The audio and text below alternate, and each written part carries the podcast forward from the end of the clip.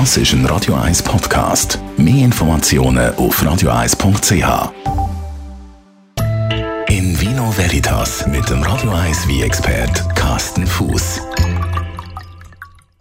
Carsten, Mhm. so, heute reden wir über etwas äh, Edles, Ja. und zwar über Champagner.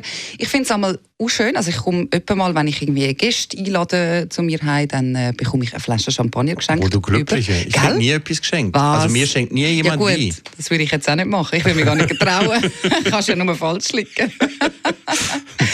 okay, dann bin ich die Glückliche, die ab und zu Champagner geschenkt bekommt. Ähm, was aber für mich dann einmal ein bisschen schwierig ist, ich meine, der will ja nicht gerade trinken, sondern vielleicht eher noch aufbewahren. Mhm. Und dann weiss ich nie, soll ich jetzt den einfach in den Kühlschrank stellen und dort rein lassen? Braucht sehr viel Platz. Oder soll ich ihn in den Keller tun? Oder wo tut man den am besten Mhm. Ja. lagern? Also ich sag mal so, wenn du weißt, du willst ihn im nächsten Monat irgendwann trinken, dann würde ich sagen, ja, lass ihn gerade im Kühlschrank. Dann musst du nicht in den Keller tun, alles wunderbar.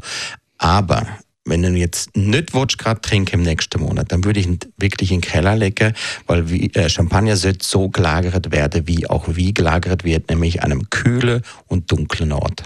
Also von was für Temperaturen reden wir da? Ja, das sind, ich sag mal so, der, der klassische Wiecheller, sagen wir mal, wäre so zwischen 10, 14 Grad, wäre natürlich schön. Ähm, jetzt haben natürlich viele nicht der ideale Wiecheller, da ist dann vielleicht 15 oder 16 Grad.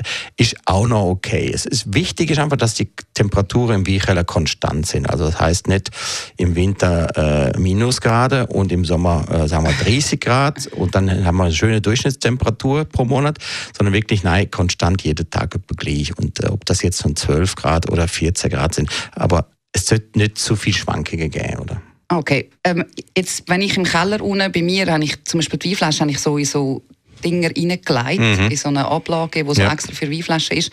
Aber der Champagner, sollte man den nicht stillen? Ja, das ist jetzt äh, eine gute Frage. Es äh, kannst du jetzt wirklich zehn Weinhändler fragen und du kriegst wahrscheinlich 15 verschiedene Antworten. Ähm, nein, es ist tatsächlich so, ähm, man sollte wie, also wie und eben auch Champagner sollte man eigentlich liegend lagern. Ich weiß nicht, wo das Gerücht herkommt, dass man Champagner sollte stehend lagern. Ähm, man sollte eben Champagner liegend lagern und das hat ganz einfache und auch logische Gründe.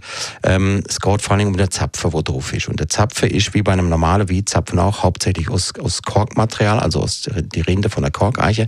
Und die verliert mit Betrochenheit an Elastizität, an Feuchtigkeit und der Zapfen wird dann nicht mehr, wird porös und kommt Luft dran. Deswegen, deswegen sollte der Zapfen immer leicht die Feuchtigkeit haben. Und wenn ich eine Flasche stehend lagere, dann trocknet die, der Zapfen halt schneller aus, als wenn ich den Champagner wird liegend lagere. Und das gilt für Wein und Champagner eben äh, gleich. Und der nächste Grund wäre noch äh, ein Grund, wo mit, äh, mit sagen wir mal, einer gewissen Gefährdung einhergeht. Und zwar, wir haben auf so einer Flasche Champagner haben wir bis zu 6, 7 Bar Druck drauf. Das tönt jetzt irgendwie sehr technisch, aber um das so ein bisschen zu verdeutlichen, das ist etwa dreimal so viel Druck wie auf dem Autopneu. Okay, das tätscht ja aber Das auch tätscht recht. Ja. recht, oder? Und dieser kleine Zapfer hält eben diese 6, 7 Bar Druck. Druck. Mhm.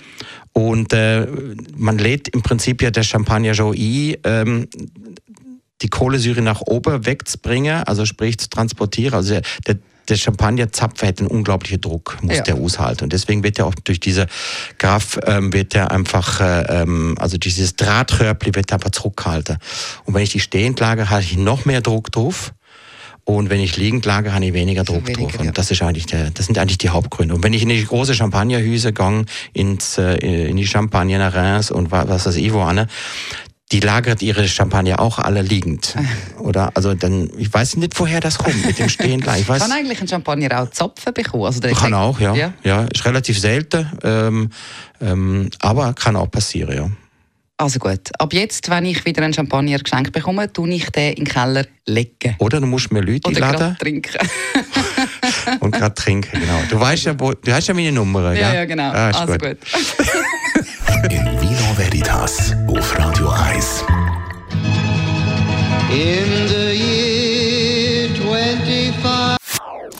Das ist ein Radio 1 Podcast. Mehr Informationen auf radio1.ch.